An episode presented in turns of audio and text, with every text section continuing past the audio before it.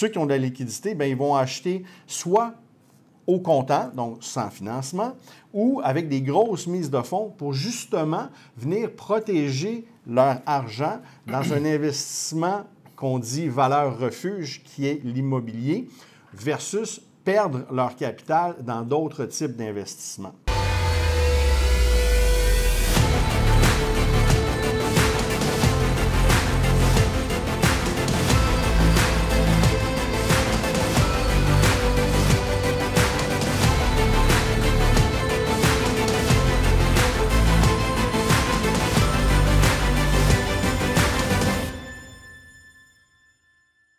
Bonjour tout le monde, ici Bernard Charland et Laurent Paquin, tous deux courtiers immobilier commercial chez PMML. On vous souhaite la bienvenue pour notre émission mensuelle du résumé des transactions commerciales pour juin 2022. Donc, euh, nous sommes actuellement le 14 juillet. Hier, euh, nous avons eu euh, une hausse de 100 points du taux directeur, ça veut dire 1% Donc, aujourd'hui, 14 juillet, le taux directeur est à 2,5 euh, ce que, là, le, but aujourd'hui, ça, va être de discuter avec Laurent de l'impact. Il est encore tôt pour discuter de l'impact, parce que ça s'est fait hier, puis dans les, les, les, quatre ou cinq autres avant hausse, il est encore un peu tôt.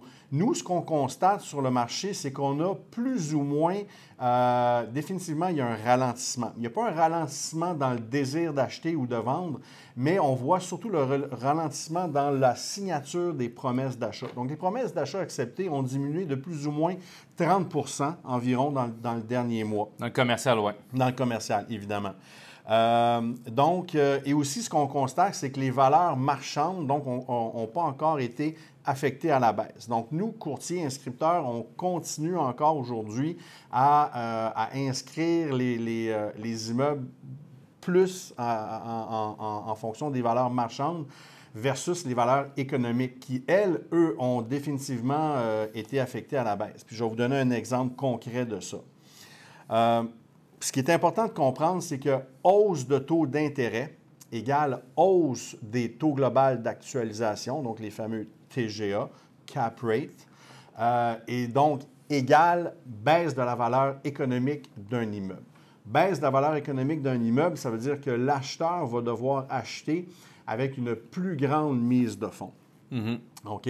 Et ça se fait actuellement sur le, marché, sur le marché. On le voit. On va donner des exemples de ça aussi également. Oui, puis juste un petit point aussi quand tu dis on travaille, nous, avec les valeurs marchandes et non les valeurs économiques, sauf si l'immeuble est déjà loué. Si c'est loué un 5 ans, 10 ans, plus des options de renouvellement, on travaille quand même avec la valeur économique rendue là. Euh, quand un immeuble, ouais, dans le fond, quand il est presque plein ou plein, donc maximisé, on travaille. Euh, mais souvent, à ce moment-là aussi, la valeur économique va quand même. Oh, oui, ça joue. la valeur marchande. Donc, un exemple, OK? Euh, je prends un immeuble, là, ici, catégorie bureau, donc 100% bureau. un immeuble, disons, de 40 000 pieds carrés, OK? qui est loué à peut-être 80 donc, euh, je le mets sur le marché avant, OK? Donc, si je retourne dans, l'année passée, c'est un immeuble que je mets sur le marché avec un cap rate, donc un TGA de 4,1% OK?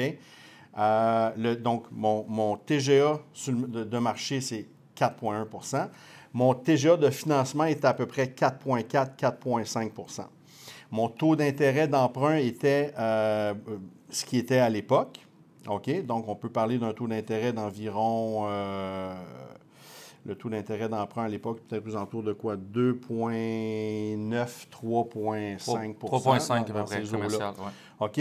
Donc, là, cet immeuble-là avait une valeur économique de 3,7 millions. OK? Et il était sur le marché à 3,975, donc presque 4 millions. Donc, on avait une très bonne mise en marché. Mhm. OK? Là, si je me mets euh, dans, les, euh, dans, le marché d'aujourd'hui, de juillet 2022 versus juillet 2021, mon TGA de mise en marché va monter à quasiment 5,3 OK? Parce qu'il faut suivre la hausse des taux d'intérêt. Mon TGA de financement va à côté le 6% Oui, puis c'est un début. Là, on voit du 6,5-7% sortir en ce moment là, sur le marché. OK. Les taux d'intérêt, évidemment, ça va c'est tributaire un petit peu aussi de la personne qui achète, mais va être dans les 4% élevés à côté de 5% définitivement. Ce qui m'amène à une valeur économique de 3,247 millions. Donc, mettons 3,2 millions. Donc, j'ai un delta entre les deux de un petit peu plus que 800 000 mm. sur la valeur économique d'un immeuble en l'espace d'environ 12 mois. Donc, ce 800 000 $-là, c'est un montant additionnel qui doit être mis par l'acheteur sur la mise de fonds pour être capable d'aller chercher son emprunt. Puis il y avait déjà un gap de 200 000 aussi.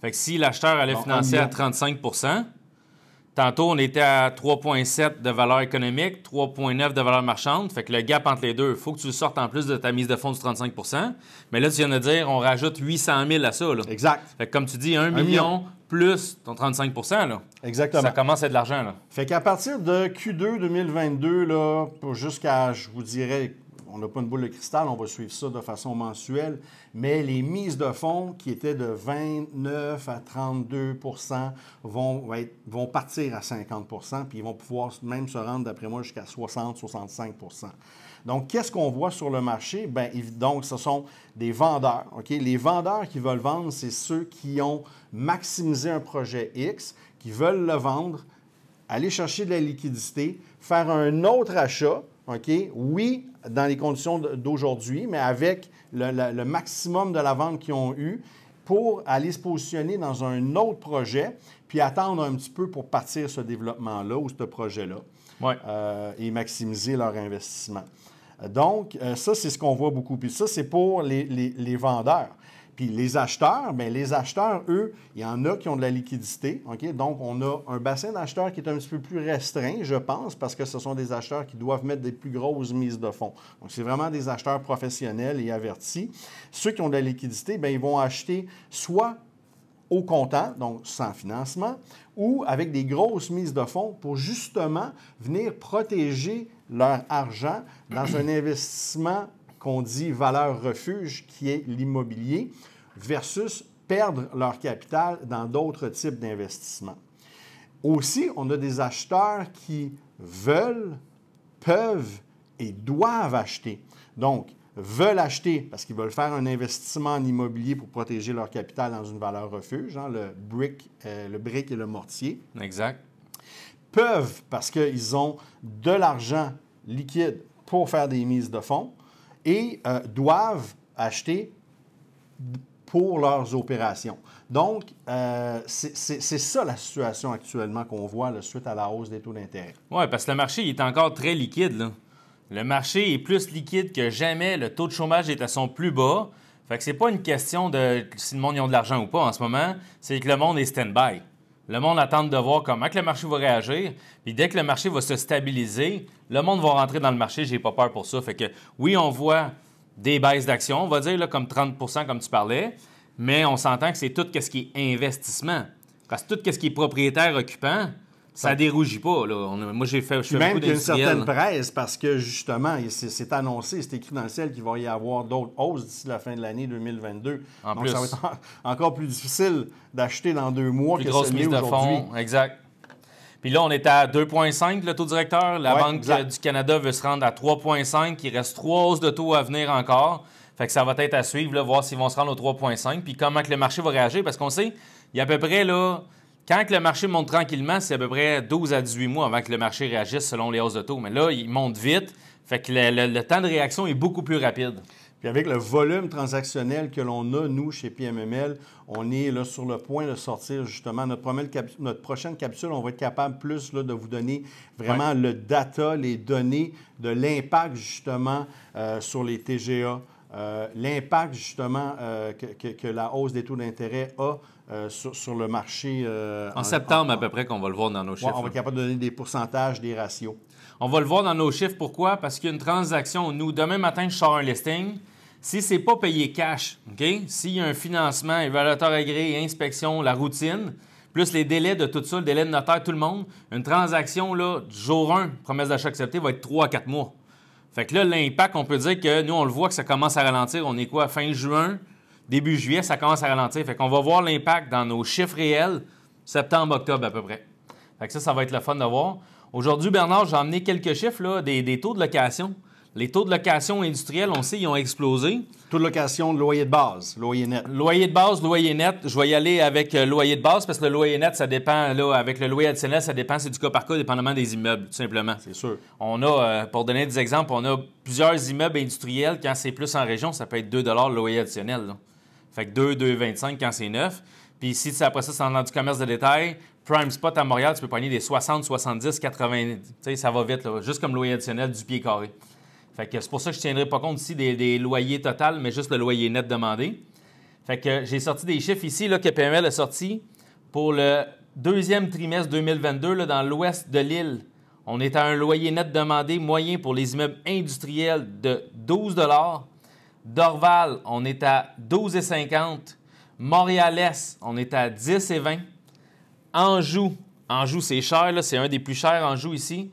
On est à 13,25 Rive-Sud, Rive-Sud, Ce qui est intéressant aussi, c'est qu'Anjou, tu as un taux d'inoccupation qui est quand même un petit peu plus élevé que certains autres endroits où il y a eu des hausses assez importantes du loyer. Ouais. Donc ça, c'est location, location, location.